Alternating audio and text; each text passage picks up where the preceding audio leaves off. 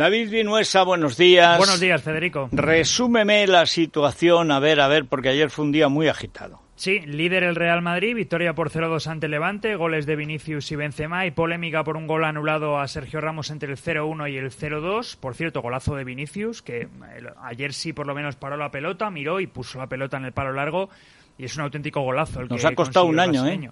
Sí, la verdad es que parece que poco a poco va rindiendo. También tienen el otro lado al Barcelona de Ansu Fati, que, que tiene mejor definición, pero bueno, Vinicius de momento está dando réditos. En el último partido conseguía el 1-0 y en este caso el 0-1. Así que victoria del Real Madrid.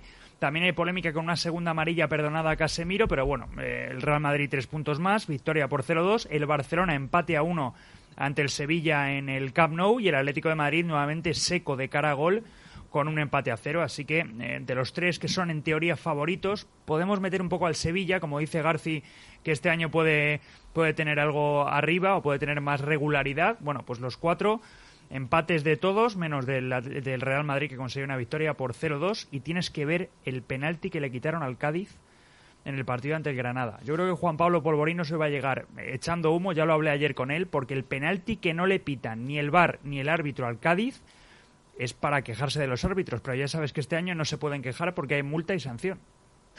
Esto ya es el colmo. Es increíble. Ya no te dejan ni el derecho al pataleo. ¿Cómo se nota que mandan los comunistas?